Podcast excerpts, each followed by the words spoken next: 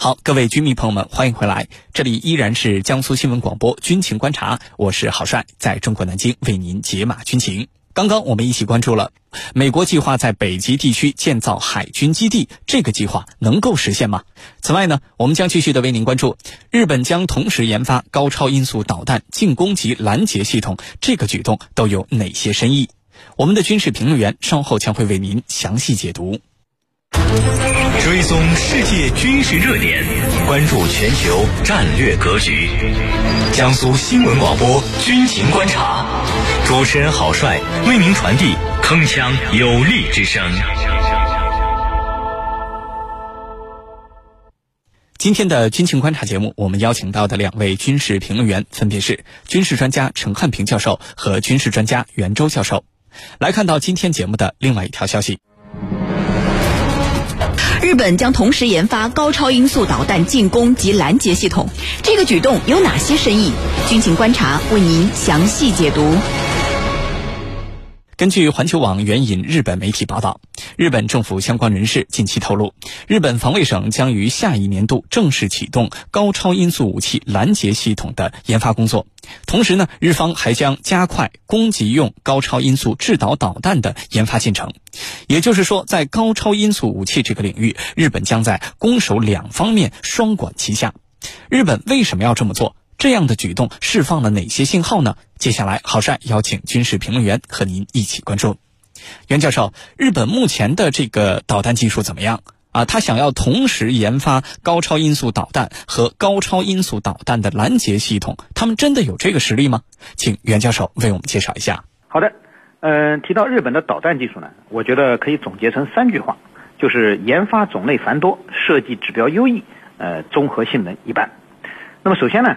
呃，日本啊，可以说已经研发了多款导弹武器，呃，其中呢，既有反舰巡航导弹，呃，也有防空导弹，呃，空空导弹和反坦克导弹，呃，可以说啊，除了没有研制出地对地弹道导弹，日本在其他导弹领域几乎都有涉足。那么，即便是弹道导弹，呃，因为是受到了战后专守防卫原则的限制，呃，日本是不允许涉足的。但是呢，呃，日本的运载火箭技术，呃，我们是有目共睹的。那么，呃，可以说啊，日本想要研发这类导弹啊，呃，它是有了啊牢不可破的技术基础的。呃，只要日本愿意，很快就可以实现在弹道导弹方面的突破。那么第二呢，就是呃，日本每次研制开发的导弹啊，呃，都为它设计定位了一个很高的目标啊，比如说呃，日本的防空导弹 A M 四 B 中距空空弹，那么它这个。对标的呢是美国的 AIM 幺二零 D 啊，甚至啊某些设计指标上还超过了美国的 AIM 幺二零 D。那么从日本对导弹武器设计指标上，我们也不难看出日本的军事野心。不过可惜的是呢，呃，日本生产自制的导弹呢，虽然指标很好看，但是服役之后啊，它的综合表现其实都很一般，呃，并没有它设计的那么优秀。那么这也是日本自产的导弹的第三个特点：性能平庸。呃，永远超不过啊日本设计指标呃对标的美国产品，呃，究其原因呢，实际上还是美国人在里面捣了鬼。呃，我们知道啊，日本生产的导弹最终还是要挂载在日本从美国进口的武器平台上，而美国人是肯定不会把 F 十六、F 三十五这样武器的控制源代码交给日本的。那么这就造成了呃日本的导弹和武器平台之间的融合性的问题。设计指标一流的日本导弹。挂在了先进的美式武器平台上，性能就大为衰减。最终呢，日本为了提升武器平台的性能，又不得不去购买美制的先进导弹。呃，实际上啊，呃，并不是日本的导弹技术落后，而是呢，日本在发展武器时一直受制于美国。那么这个问题是日本无论如何努力，目前呢都很难摆脱的。那么现在日本要。发展自己的高超音速武器和高超音速拦截系统，呃，实际上也面临着同样的问题。呃，就技术而言，其实日本并不弱，但是日本军工技术的核心技术却受制于美国。没有美国点头，日本的高超音速武器和高超音速武器拦截系统就始终是一个梦。那么现在呢，美国允许日本搞这方面的研究啊，我认为主要的原因还是美国自己它的高超音速武器啊，哎，尚未正式服役。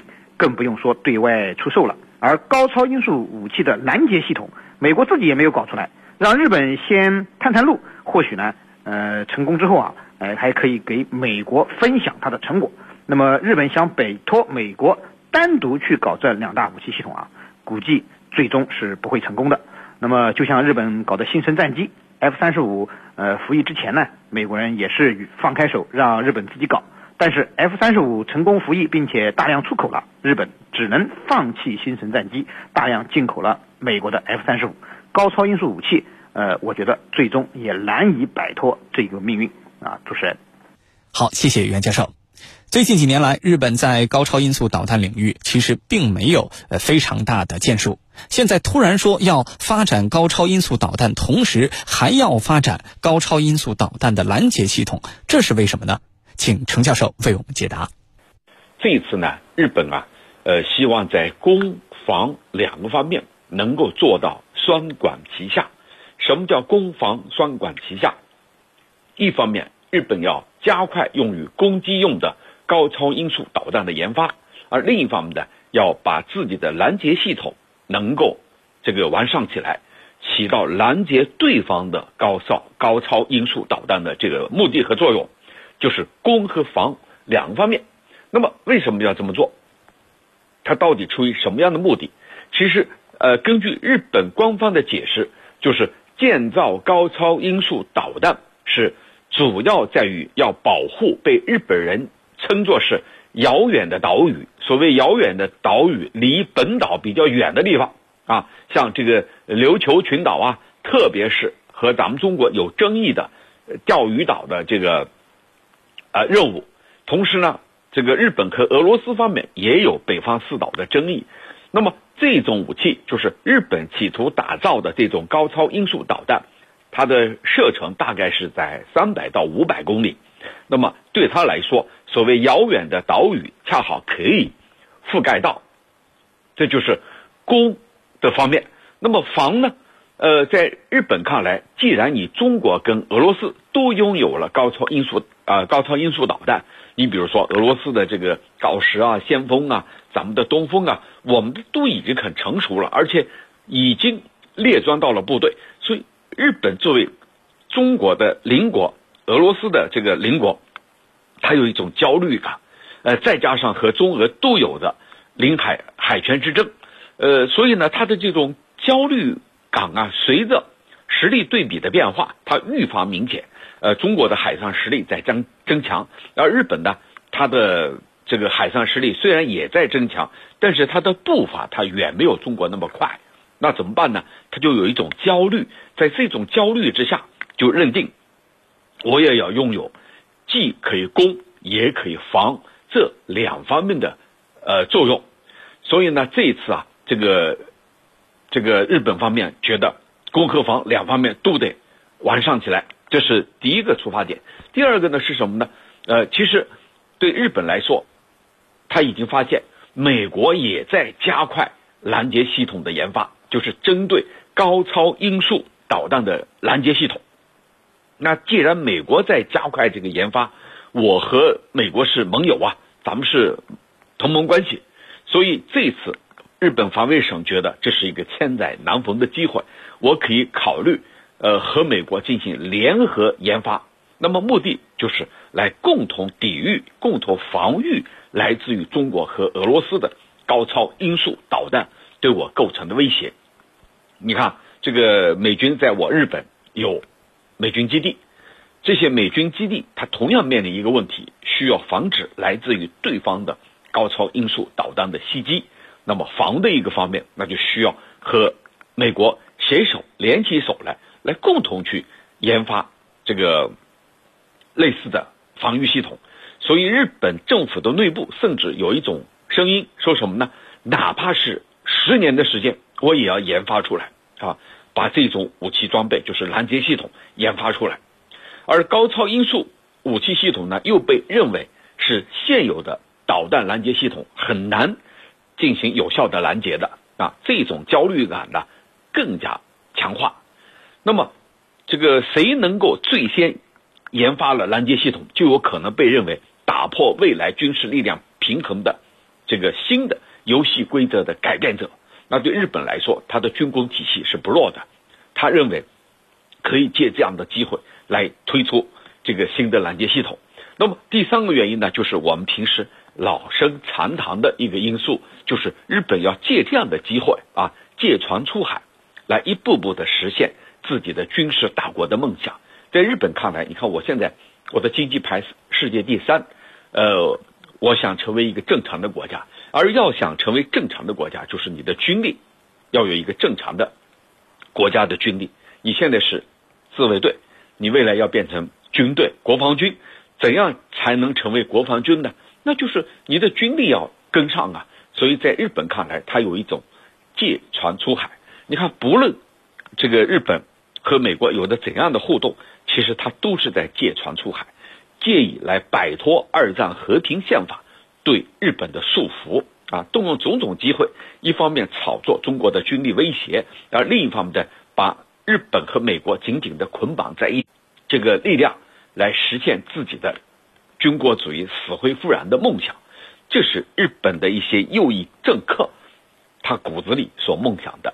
其实到今天为止，他都没有真正反省给亚洲邻国所带来的影响、所带来的灾难啊，而是依旧在企图啊让过去的军国主义死灰复燃。所所有这一切，其实就是啊日本这个右翼政客骨子里。所想的都是这些。主持人，好，谢谢程教授。目前在军事技术领域，呃，高超音速武器呃有着难以被现有的导弹防御系统拦截的特点，也被视为呢有可能打破未来军事力量平衡的游戏规则改变者。那么，针对高超音速武器的拦截以及防御，它到底难在什么地方呢？请袁教授为我们解答。好的，呃，我们经常说啊，天下武功唯快不破。当前高超音速武器凭借其速度优势啊，已经成为了一款无法拦截的武器，呃，可以有效的突破对方的呃导弹防御体系。所以近些年来，我们看到高超音速武器已经成为各个军事大国竞相发展的重点武器。那么各个大国呢，都力图通过发展高超音速武器来抢占未来军事竞争的制高点。那么呃和研发。高超音速武器同步的是呢，各国也加大了高超音速武器拦截系统的研究力度。呃，只不过相对于技术难度非常高的高超音速武器啊，这个高超音速武器拦截系统是难上加难。那么之所以说它难，我觉得主要有三难。首先呢是探测发现难。我们知道高超音速武器具有发射平台多变、发射方式灵活、呃发射准备时间短的特点。而且呢，高超音速武器动辄就以十倍以上的速度飞行，那么最快甚至可以达到二十多倍的音速，呃，几乎啊是发射即到达。那么这就给拦截系统的目标探测发现带来了非常大的难度。那么其次呢，就是跟踪定位难。呃，即使拦截方可以发现发射方呃发射超高音速武器的蛛丝马迹，提前预置，那么提前预警，但是呢，由于两方面的原因啊，使得呃，高超音速武器的定位跟踪非常难。一方面呢，就是由于高超音速武器的速度极快，预警雷达难以有效的跟踪其轨迹。呃，可以说高超音速武器属于稍纵即逝的武器，几乎不可能捕捉到它的身影。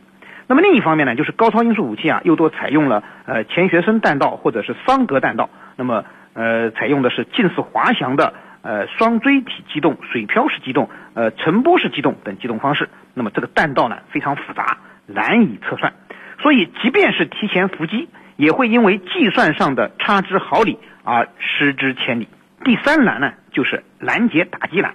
由于高超音速武器的飞行速度极快，所以原则上讲，呃，防空导弹呃拦截它就必须拥有与之相当或者超过它的速度，才能有效的实施拦截。那么目前的防空导弹技术啊，还不能达到这个水平，所以，呃，用导弹拦截呃超高音速武器呢，在目前来说只是一个幻想。那么，呃，未来除非外层空间武器技术成熟，或者是激光武器等定向能武器呃发展成熟，那么才有可能出现高超音速武器的有效可行。那么，相信啊。在这场矛与盾的竞争中啊，最终会出现一个可以降服高超音速武器的神盾。只不过呢，究竟是哪个国家能够率先抢得先机啊？那么，呃，现在尚未可知。而且啊，这场竞争啊，呃，只是才刚刚开始啊。主持人，好，谢谢袁教授。根据媒体报道，日本政府有意加入美国的小型人造卫星群卫星星座计划，而且呢，力争通过日美之间的合作来提高对高超音速导弹的探测能力，甚至是反击能力。那么，在这样一个领域，日本和美国会展开什么样的合作呢？对于日本在高超音速武器攻守两方面双管齐下的这么一个发展的战略，美国的真实态度又是什么呢？请程教授为我们解答。好的，这个日本政府有意加入美方的小型人造卫星群，呃，卫星连这个卫星星座，这个并不是现在才开始的，而是早就有了这样的想法。那么在这一领域，日本和美国会展开哪些合作形式呢？我觉得大体上讲啊，可以有这个以下三个方面的形式。第一个就是购买，什么是购买？就是通过，呃，从这个美国手里来购买类似的武器装备。这个在一段时间以来，日本购买美国像这个 JMSSM 远程对地巡航导弹，还有呢就是重型远程反舰导弹，这是从美国购买的。而这两种导弹的射程啊，它是超过了一千公里。在日本看来呀。这个中日之间争议最为激烈的就是钓鱼岛啊，而且呢，呃，中国的这个呃维权的这个力度不断的在增强。在日本看来，那为了防守，为了守住这些岛屿，研发和采购全新的武器装备，那就非常有必要。所以，日本呢，一方面会着手向美国通过购买的方式来弥补短板。这是他们之间的第一个合作。那第二个合作是什么呢？就是出资、出钱、出钱，这个来共同分担未来的研发任务。那么出多少钱呢？这一次，这个美国方面要求日本啊，大概是参加这个耗资总的一个一个项目，叫卫星群计划呀，大概是呃一万亿日元。折合美元大概是这个一百亿吧，呃左右，呃，日本这个执政的自民党里头的一些成员就说呀，说这个计划无论花多少钱啊，我们都这个干定了，搞定了，就是要把这个计划推出来。这是日美未来合作的第二个步骤，就是日本方面主动出资，我来，咱们一起来打造这样的一个计划，这是第二个。第三个呢，就是挂钩。什么是挂钩？就是要把未来的谈判和这个日美国在日本的这个基地分担费用连起来，就是把两者啊结合起来。呃，那么这个怎么结合起来？就是每年日本要向美国交纳这个美国在日本驻军的分摊费用，那这个分摊费用这一部分。要和未来的双方的这个共同研发计划要挂钩，挂钩起来的话，就是呃，把它放到这个大盘子里头来进行谈判。这样的话，卫星群的计划，它就有可能去得到推进和落实。这是日本方面的设想。那么，按照双方的这种分工协作，呃，在日本。他会主要是负责这个导弹的探测还有追踪技术，就是双方他有一个分工，同时呢展开共同的探讨。呃，这个小型卫星星座，它就是这个日美之间的这种合作的一个结晶一个结果。那未来把这种合作，它要推进到这个在这次攻防体系两个方面的合作当中。那么，在过去，日美之间的确他们是共同分享技术的。那么，美国这一次它又是一个什么样的态度？其实，在印太战略里头，日本会扮演一个非常重要的角色。在特朗普这一届政府时期，我们已经看得很清楚，对美国来说，日本必须充当这个印太战略的急先锋，就是冲在一线。至于说，呃，有些法理这个。法律上对日本的一些规定和限制，在美国看来无关紧要，关键的是要让日本冲在一线。那么我们可以说的很通俗一点，要让日本成为这个未来在印太战略里头的一个急先锋，一个尖刀排头兵的作用啊，这就是美国的真实态度。至于说在法律层面、法理层面对日本的限制，在美国看来，这没有什么多大了不起。关键是要让日本拿钱冲在一线，而日本方面呢也乐于完成这样的角色，就是在他看来可以，刚才我说的借船出海，可以借这样的机会来一步步突破和平宪法对他的束缚，从而呢实现自己的真正意义上的大国梦想。主持人。好的，感谢我们今天两位军事评论员的精彩解读。江苏新闻广播军情观察最新的军情热点，我们将持续为您关注。以上就是本期军情观察的全部内容。我是郝帅，代表节目编辑李轩、卫青、赵晨，感谢您的锁定收听。